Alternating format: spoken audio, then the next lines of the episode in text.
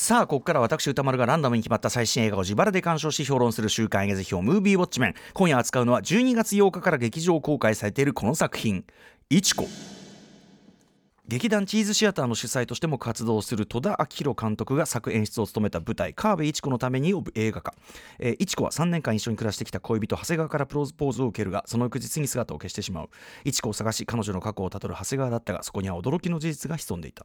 一子を演じるのは夜明かすほどの熱い愛や NHK 連続テレビ小説「おちょやん」などの杉咲花さん、えー、一子の行方を追う恋人長谷川を葛城事件街の上でなどの若葉龍也さんが演じる、えー、というところで皆さんねこれあの皆さんからリクエストメールがめちゃくちゃ大量に届いて、えー、ガチャ2回回しをしまして、えー、見事当たったという一コンなので、えー、案の定と言いましょうかこの映画を見たよ一コを見たよという、えー、ウォッチメンからの鑑賞報告感想メールでいただいております。メールの量は多いです。あの劇場もすごく入ってましたしね。あの大ヒット御礼といった感じらしいですよ。えー、賛否の比率は褒める意見がおよそ7割、えー、主な褒める意見は現実にある社会問題を巧みに織り込み見終えた後もずっと考え込んでしまった。ラストに衝撃を受けた。俳優それぞれがキャリアベスト級の演技。中でも主演の杉咲花さんはすごいというね。これはもうあのいろんなご意見ある中でも杉咲さんがすごいはもう皆さん口を揃えてらっしゃいますね、えー、一方否定的な意見は劇中で描かれる社会的な問題が物語を盛り上げるパーツのように扱われている。またその描き方にも疑問があるとか、えー、一子のようなファンファタールには縮小気味なとこです。まああの終わりまで見るとねそのファム・ファタール的なとこが浮かび上が途中まではそういう人には見えないって感じなんだけどそのバランスに関しては確かにいろんなご意見あろうかなという感じでございます。えー、というところで代表的なところをご紹介しますね。えー、ラジオネームレインシンガーさん読んでみましょう。今年を代表する一本だと思います。日付のカウンターを取り入れた実践の巧みな転換主演者たちの出演者たちのそれぞれ生涯ベスト級の名演技不意に差し込まれ、えー、次第に意味の含みが見えてくる情景シーンの巧みさなど映画ならではの仕掛けと構築を意味しているのにその一方で原点である演劇ならではだと感じるのですがの確信の意味するもの、えー、訴える事柄の突き詰め方そして意味不明の部分を含みながら積み重ねていくいくつもの場面によってある意味重層的にまたある意味ドストレートに突きつけられてくる作品としての主張。映画的でかつ演劇的な究極の総合芸術足り得てると思いました。特に世の常識や平穏から弾き出されそれゆえに歪んでいってしまったヒロインの、えー、彼女を救うべく登場してきた2人の男との向き合い方、えー、特に若葉龍也さん演じる長谷川ぼんやりおっとりしたこの男が次第に男気を発揮しその誠実さや真実さが人々のそして当然見る者の心にも触れああそうやってこの話は収束していくんだと思わせた瞬間にやってくる驚き、えー、背負い投げというよりもとも、ね、え投げを食らったようになんだか遠くに投げ飛ばされたような衝撃は忘れがたいものです。ラストヒロインの姿を見つめながら安易なだけを許されないぐらい心が離れていってしまった彼女の背中にごめんなさい自分が甘かったですと頭を下げたい気持ちになりましたということでございます。えー、もうちょっとメール読みますね。えっ、ー、とね、ラジオネームきなこ坊さんです、えー、長きにわたるサイレントリスナーでしたが一子を見ていても、えー、いても立ってもいられずメールしました。というのもここ数年で最も今の自分に引き寄せて鑑賞した作品だったからです。自分には今アプリで出会って結婚を考えている恋人がいてまさに結婚に向けて婚約指輪を探している最中での鑑賞でした。しかし彼女には幼少期に親のネグレットや虐待にあり、えー、ない、え、施設に入っている過去があり高校からは親元を去って友達を頼りながらほぼ一人きりで生きてきたそうです、え、平和ボケしていた自分からすると大変な家庭状況だったろうと痛み入ると同時に結婚するにあたっては彼女が自分の過去とどう向き合い今どう感じているかが分からなくなって漠然と不安を感じたりすることもありました。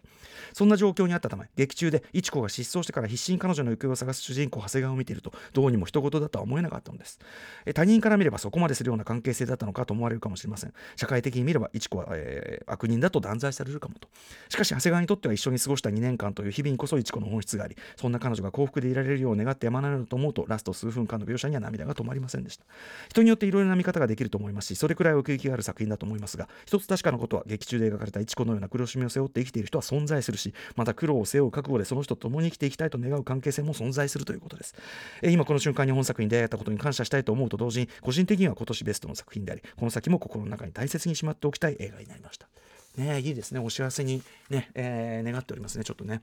えー、一方ちょっとダメだったという方もねご紹介しましょう。ちょっと長めだし部分的にちょっと今日僕ですねあの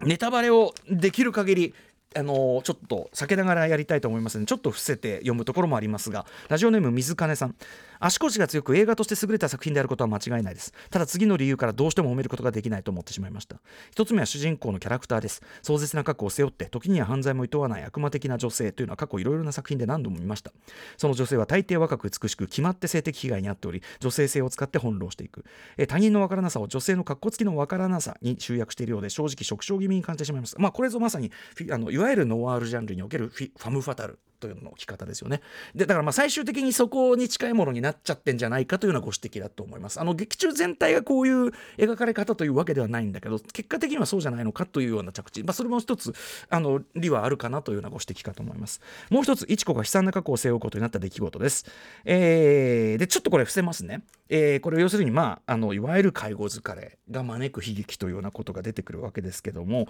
えー、私は福祉事業で働いた経験があり知的障害の兄弟がいます、えー、現在は先人の努力もありいろいろな福祉サービスが整備され例えばこうすればロストケアやいちこの事態のような事態が防げるということを知っています。それを描いてしまうと単なる教材になってドラマの面白さがなくなってしまうということも分かります。それでも高齢や障害を抱える人が家族の重荷になりそれを殺すしか仕方ないという行動あるいは言説を何度も見せられると本当にそれでいいのかと考えてしまいますと。でやっぱりあのここで欠けてるのは殺される側の視点ですというようなね。はい。えー、みたいなことを書いていただいて。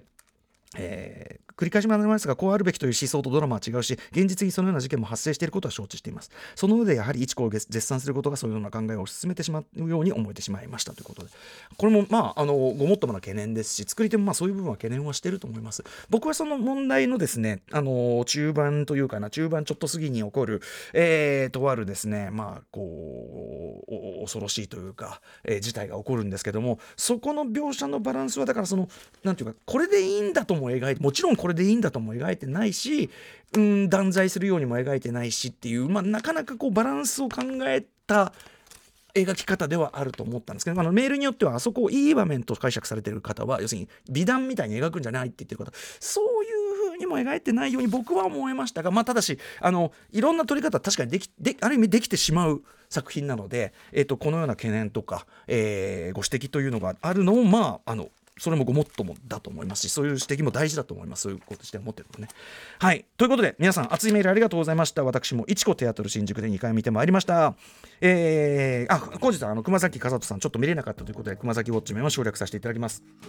えー、平日昼です。でもですね若い人中心に本当に結構確かに評判が広がってる感じしましたしあのテアトル新宿でもなんかあのー、大ヒット御礼みたいな感じであのテアトル新宿行くとあの婚姻届とかああいうのがあのもう飾ってあったりするんでねちょっと写真撮りたくなります見終わった後ね。えー、先ほども、まあ、あの説明もありましたけど元になったのは、えー、本作脚本監督そして編集も手掛けてらっしゃる戸田明宏さんという方の作って、作品演出による、えー、川辺一子のためにという2015年初演の舞台で、えー、何でも今回の映画公開に合わせて、えーと、来年の2月3日から2月12日まで、えーと、新宿サンモールスタジオで、えー、再演が決まってるそうです、えー、これ行きたいんだけどね僕ちょっとね武道館前でちょっと立て込んでそうでね見たいなと思うんだけど。でまあ例によって恥ずかしながら私現時点ではそのオリジナルの舞台版見られていませんし申し訳ありません、えー、戸田明宏さん、えー、映画もこれまで結構手掛けられてきていてですね僕は遅まきながらようやく、えー、このタイミングで、えー、劇場長編長編デビューの2014年の猫にみかんという作品から2018年の名前2021年僕たちは変わる、変わらない朝を迎える2022年散歩時間その日を待ちながらというのを、えー、まあ UNEXT 全部入ってる。UNEXT で見られる限りまとめて拝見したというレベルでございまして。だから戸田さんということに関しても私ビギナーなんですけども。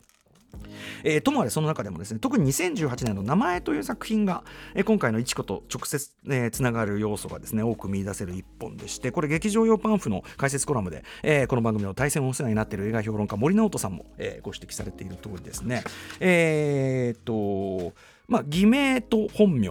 あるいはその仮初めのアイデンティティと真のアイデンティティっていうのを巡る物語だという点ももちろんそうだし、えー、おそらく役者演じている役者さん本人によって手書きされた登場人物の名前で各チャプターが分かれている作りっていうのも、まあ、本作一個にそのまま受け継がれている部分ですしさらにはお話後半駒井蓮さん演じる、まあ、女子高校生に男子の同級生が一方的に思い入れて非常に手前勝手な告白をするというところシークエンスがあるんですね、えー、今回の一子においてもですねえー、ひょっとしたらも僕は僕がすごく最も重要だと思ったシーンですけども、まあ、とあるキャラクターが自分では善意からえー、まあ、これ僕の要約ですよ。僕の跳躍で言いますけども君のことを本当に分かってあげられるのは僕だけなんだ。だから僕だけが君を守ってあげられるんだ。なのになんで僕から離れて勝手に生きようとしてるんだ？っていう、えー、エゴと愛を取り違えた旗迷惑なロジックを振り回す男性キャラクターっていうのが出てくる、まあ、これはまさにそのさっきの、えー、名前の中のその告白シーンっていうのもやっぱりズバリ放出させますし。まああるいはその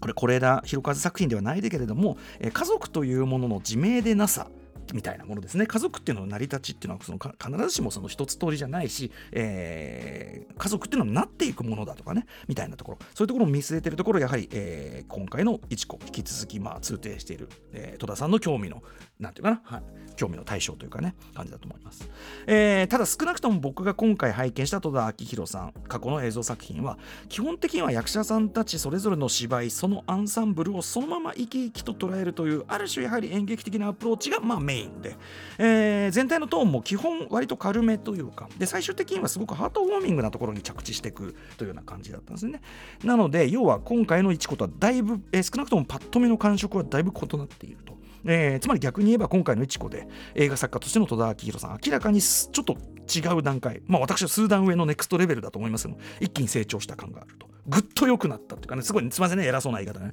ぐぐっと良くなったという感じがします。えー、劇場パンフに載っているこれ主演杉咲花さんのインタビューでも監督がオファーの際に最初に送ってきた手紙に自分の監督人生において分岐点になる作品だと思っています。書かれてたっていうし一方その監督自身の同じくパンフのインタビューだと当初元の戯曲は戯曲の構造や演劇の特性を出そうと注力していたので映像化は考えていなかったというようなことをおっしゃってる。しかし、まあ、黒澤明羅生門の要はその各登場人物の視点ごとに章というかなパートが分かれて次第に主人公の人物像が浮かび上がっていくという構造に、えー、これの手法を使えば映画になるというふうに思いたりという。ね、ことをおっしゃってる、えー、となると逆にますますじゃあ元の舞台どうだったのかってちょっと比べてみた見たくもなりますがという感じなんですがいずれにせよえ、脚本監督戸田明宏さん本作に関して言えば映画ならではの語り口をより意識的に、えーまあ、取り入れてというかなそそれそれによって語ろうというモードだったのはまあ間違いないかと思うわけですね。えー、ではこの「いちこ」具体的にはどんな映画なのかということですけどもまずちょっと先にお断りしておかなければならないのは本作。ミステリー的な謎解きが全体の大きな推進力になってる上中盤以降明らかにされるその杉咲花さん演じる主人公が抱えて生きているある事情というのがある、えー、それは日本の社会の仕組みの不備というかもっとはっきり言えばですねアホらしいほどに時代錯誤的な、えー、理不尽はまでに保守的な、まあ、法律とかもっと言えばそれを許している社会、えー、我々多数派というんですかね我々の無関心というものがまあ生み落としたものであって、えーまあ、要は現在も十分には解消されていない社会問題があるわけですね。えー、で当然本作の大きな核となる部分なわけですけど、えーまあ、僕自身不勉強にも全くと言っていいほどそれあんま知らない領域だったので、えー、それこそテアトル新宿に行った時にパンフレットと一緒になんか一緒に売ってる参考図書として、えー、参拝されてた、えー、その件に関するとある本を読んでなんとこんなことが今世の中に放置されてきたなんてと改めてショックを受けてたりしたんですが、えー、でぶっちゃけその本のタイトルを言うだけでどんな社会問題なのかについてはまあ分かっちゃうわけですよね。これよく皆さんのメールもね感心しちゃったんだけど結構みんなちゃんとそこ伏せて書いてくれてて俺がだからそういうここの表では伏せるって分かってるからでしょうねさすがーと思ったんだけどはい。え、本日この時間の映画辞表コーナーとしてはできる限りそのことそのものには具体的に触れないようにしてまあいけるとこまで行ってみたいと思います。どうにも我慢できなくてポロって言っちゃ 言っちゃう可能性もあるかもしれない。えー、ネタバレしないように気をつけていきたいと思います。えー、実際まあその社会問題を声高に告発するタイプの作品でも本作一個はないですし、えー、ただとはいえですね我々が今暮らすこの社会で現在進行形でまあ言っちゃえば基本的人権が損なわれているという件でもあるので、えー、まあその参考図書ねテオトル新宿で一緒に買った参考図書の話とかは本日放送終了後収録予定の放課後ポッドキャストででもですねまああのネタバレ警告をした上で話そうかななんて思ってたりするわけです。まあしかしこういうですね現実の社会問題を背景にした身も、えー、言っちゃえば身元偽り系ミステリーあとあるいは過去消したい系ミステリーで、えー、それこそ飢餓海峡というね作品があります。1965年。あるいは1974年。ご存知砂の器とかね、えー、あと過去消したい系って点では人間の証明とかも入れてもいいかもしれませんけど、えー、もちろん森田義満の大傑作というかね、えー、私は本当に紹介しております。39刑法第39条とか昨年の真新しい傑作石井慶監督のある男に至るまでですね。これあるあ石川さん石川県いや石川圭さん、えー、石川圭さんのある男。これ2022年12月2日に私辞表をします。ちょうど1年前ですね。あの書き起こしもありますんでぜひ見てください。ということでこういう系譜日本映画史においてまあ脈々と受け継がれてきたまああのラインでもあるということですよね。では今回の一個何がここまで多くの人を捉えているのかと言いますとえー、無論さっきから言ってる現実の社会問題、えー、現代の日本でこんなことが放置されてきたなんてという題材そのものが持つインパクトももちろん当然大きいかろうとは思います、えー、ただそれと同時にやはりですね、えー、杉咲花さんが演じたこの川辺一子という人の、えー、どこまで行っても本当には分からないもっと言えば分からせない分かった気に決してさせないさせまいというような意思、えー、特に見終わった後それをこの意思が分からせてたまるかっていう意思が見終わった後ドスンと重たい、えー、底なしに味わい深い余韻を残すというか言ってみれば他者というものの絶対的な分からなさ、えー、そしてそのそれゆえに生じる絶対的な孤独とか孤立みたいなものを覚悟したものの悲しさと強さみたいなものが、えー、だから我々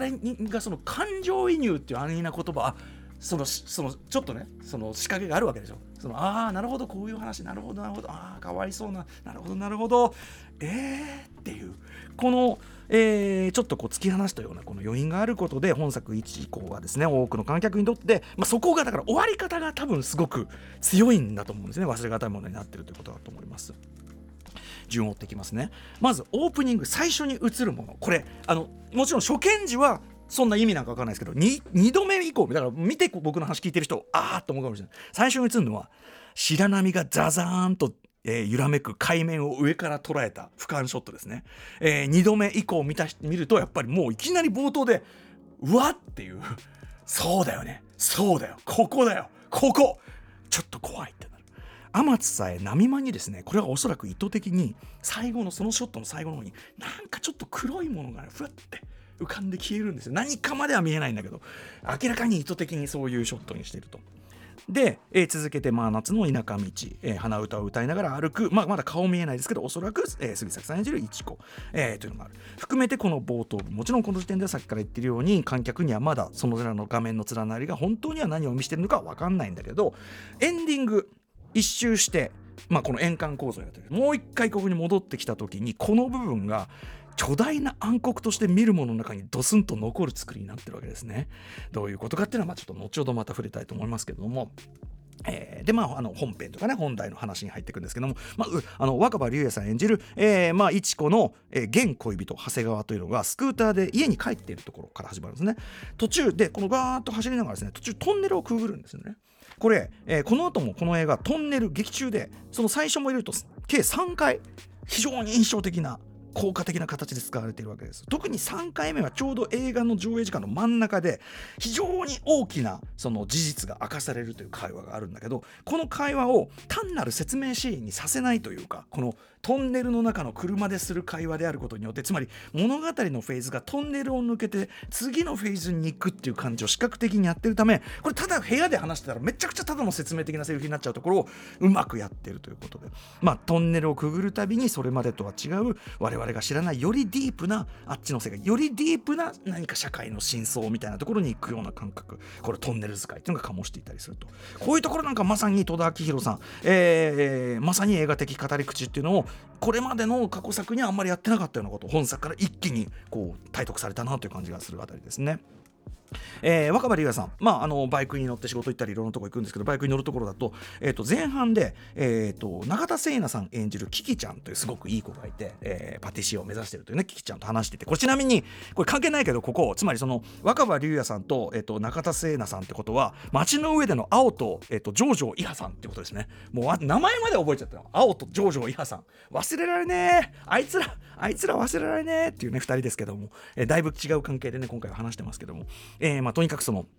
ひょっとしたらその一子が未来に希望を抱く抱く最初の一番のきっかけになったかもしれないそのキキさんと聞き込みをしてるわけですけどもそこでキキさんが「いちこちゃん生きてますよね」って言ってからの黙ってバイクにまたがった若葉龍也さん演じる長谷川グイーンとバイクそのまま画面こう左側に向かって加速していく左というか左奥というかな奥に向かって加速していくのをカメラがやおらそれまでは普通のあの普通の手持ちのカメラかと思ったらそのバイクにと合わせてギュイーンって加速して並走していくんですよね。そこもおおカメラ動いたみたいな感じでまあ彼がまさしく劇場に駆られて多分飛ばしてるんですけど劇場に駆られる感覚っていうのをその映像的に表現したというような感じでやはりすごく印象的な効果的なところでしたよね。えー、こういう感じでその、まあ、例えばバイクとか車関連でダイナミックに動くその一つながりのショットという意味ではですねこれかなり終わり近くに出てくるところですけどあのいちこに呼び出された、えー、森永ゆきさん演じるあのあれですねあのちはやふるの机くんですね、えー、森永さんが演じる北というのが運転する車のその車内から捉えたショットがあるんです。夜の港みたいな呼び出され車の中こうやってやって車の港について。でうーって右折するとその港のその不当というかなそっちの先っぽの方にヒュンヒュンと花火が上がってて、まあ、我々はああいちこが花火やってんだみたいな感じが見えるわけですでぐーっと近づいていくとライトに照らされたいちこがしかもこう目を隠しているという非常にこれが一つながりのショットでくるもう明らかにまあ不吉だし。ゆえにスリリング。ちょっとイチャンドンのシークレットサンシャインの車内ショットとかを思い起こさせるようなうわ絶対いいことになるわけね。っていう感じのショットだったりとかね。あとあのえっ、ー、といちこが住んでるアパートのね空間的な生かし方とかも面白いですよね。あそこだからそれこそ演劇的と映画的が混ざったようなとこですよね、えー、アパートこっち側に階段があってドアがあって。で最初途中のこの横でキスキスでチューするところで横まで行くんだけどそのさっき森永さん演じる北君がまあ後ろの裏側ベランダ側まで回っていくとそのこの家の真相というのが見えるようになってて。でそこで多少演劇的な見せ方ですね。そのベランダを通じて演劇的な中でこうこうこれ結構ま説明的なセリフも含めたこう演劇的な見せ方をするんだけどさらにそこであ演劇的な見せ方するなって思ってると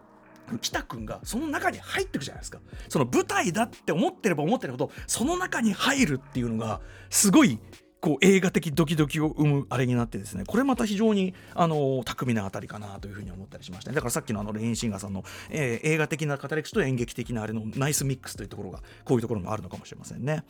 えー、ことほどさようにですね、えーと、戸田明宏作品をずっと撮ってきた、えー、春木康介さんかなという方によるこのカメラワークであるとか戸田さん自身による編集もですね、まあ、これまで割とその戸田さんの作品っていうのは、えー、役者陣の、えー、芝居アンサンブルをまあトータルでじっくり捉える。割と長回し気味で撮ったトータルでじっくり捉えて、えー、言っちゃえばやっぱりその演劇寄りのアプローチをしていたというのが、まあ、今回一子ではですね基本的には非常に不安定な手持ちカメラでで会話シーン前だったらこうちょっと引きのあれで複数の人がこう喋ってるところを捉えてたのが会話基本的には切り返しで進むカット切り替え。切り替えるこうね切り返し分かりますか？こうこっちで撮る喋ってる人。次こっち喋ってる人ってこうやってカットが変わるわけですね。特にいちこはですね、えー、後ほど言う例外的な瞬間以外は基本的に一人で画面の中に切り取られているわけです。これはあくまでそのパートごとですね。そのそれぞれいちこを知る人がその人の視点っていうのでパートが分かれてるんだけどその人から見たいちこという語りの視点が一貫されているというふうに言えるのと同時に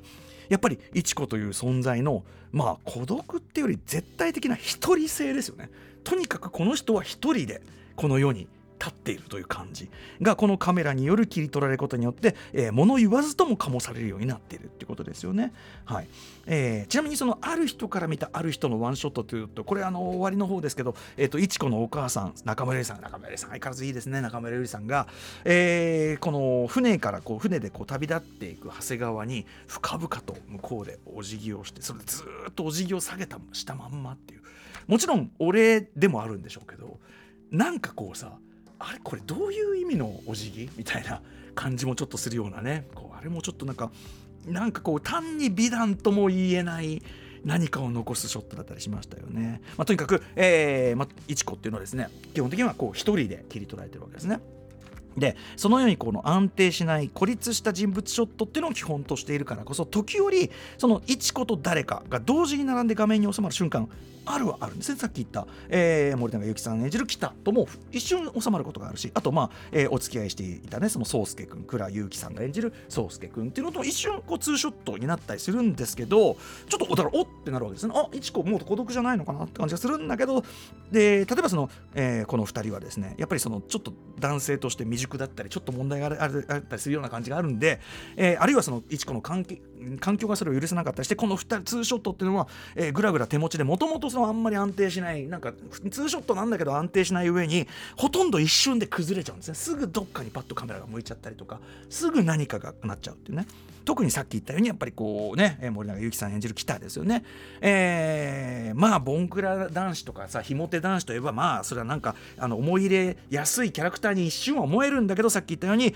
君のこと本当に分かってるのは僕だけね僕が君を守るモードっていうなっちゃってもっと言えば俺と向き合えよっていう完全ストーカーモード。これあのあの森田義満さんの春に出てくるストーカーが全く同じこと言ってました。なんで僕と向き合わないんだっつってね勝手なこと言ってんじゃねえぞっていうね。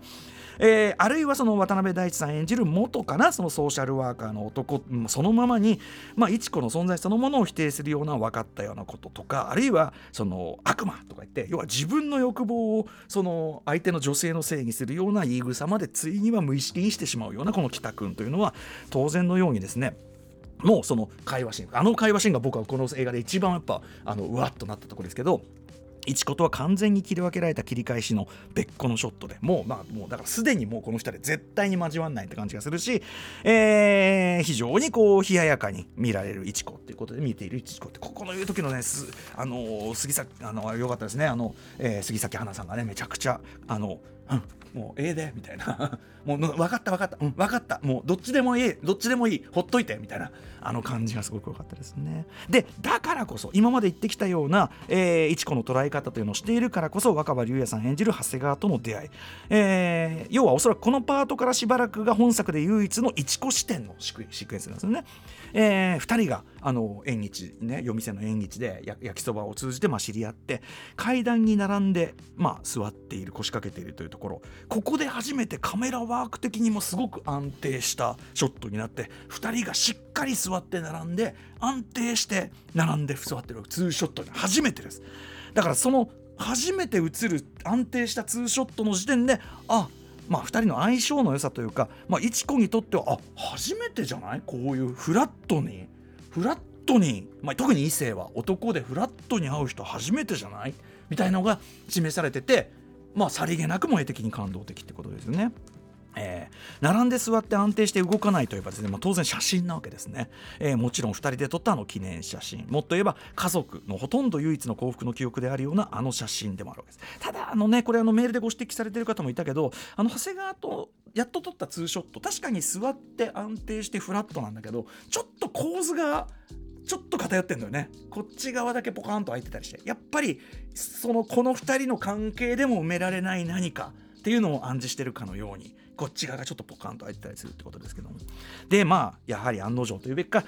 写真は撮ってこれだけあるけどもその安定してるのは写真だけ。やっぱりそこにとどまることはもはやできないという一個の決断、えー、その生き方っていうのはさらに切なく重く響くというような作りになってるわけです。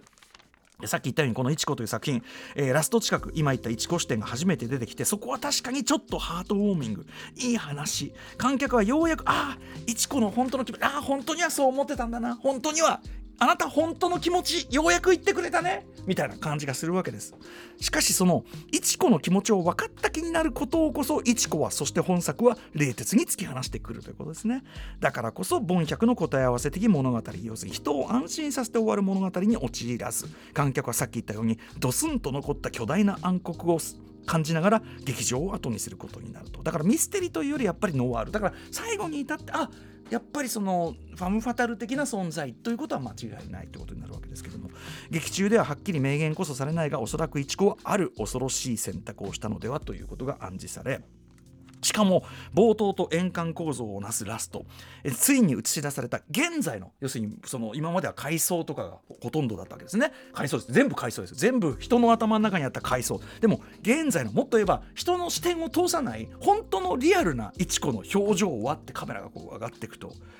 これがですね安易な感情移入は拒んだ。つまりど何を思ってるとかを、簡単には分からせないような顔なんだけどはっきりしてるのは主体的な意思があるっていうことだけですね。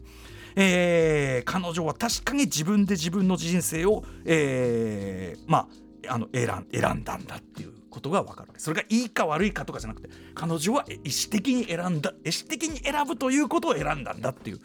ことだけは分かるというようなラストなわけですよね。はい、もちろんですねえー、そのいちこも含めてですね。いちこが要するにそのここで強いなんつったってそんなことをこう能天気にこう持ち上げて済む話じゃなくて主人公たちが主人公家族がここまで追い詰められるに至ったその背景というか、まあ、その土台には、えー、まあそのさっきから言ってるとあるその社会が放置している問題日本社会がもなんでその放置されてるかといえば少数派とか弱者を軽視無視してきたという現実のその問題の背景がある、えー、今回はここまで伏せた主人公が抱えたある重大な秘密もさっき言ったようにそもそも古臭すぎる法律の問題。そしてその根っこには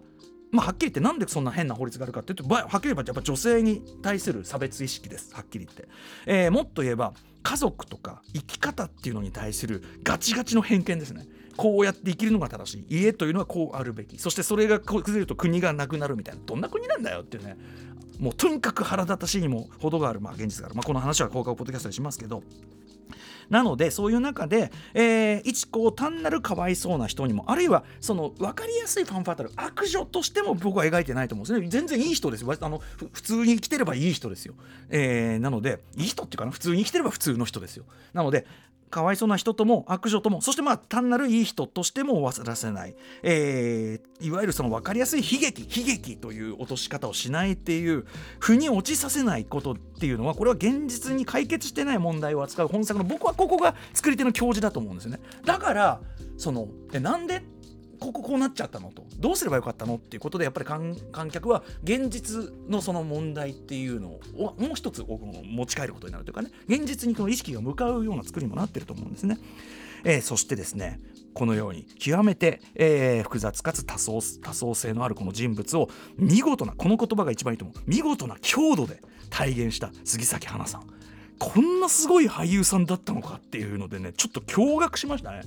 あのー、まあ、この作品いろんな評価の仕方あると思うけどとにかく杉崎さんがすごいってことは皆さん口を揃えてます。これは賞とか取りまくるんじゃないですかね。はい。えー、まあその単なるいい人でもかわいそうなだけの人でも、えー、逆に単なる悪女ファンパタールでもないこの一小僧こそが本作においてこの日本映画における、えー、さっから言ってるその身分偽り者過去消したい系ミステリー、えー、みたいなものを更新した部分じゃないでしょうかね。おっしゃる通り僕もあの途中の一子がやってしまう悪自体みたいなものがあのー、うん、あのもちろん劇中でも正しいものとしては描かれてないし僕は美談としても描かれてないと思うけど非常にこう考えられたバランスで描かれていると思うけどああそっちいう話になっちゃうかっていうのはすごく思いましただから先ほどのメールの懸念もとてもそれは理解しますという感じでございます。ただまああのー、まあ、年末ここに来てですね日本映画、あのー、またさらに、まあ、いろんないろんなこう議論も含めが湧くのも含めてですね、あのー、まあ、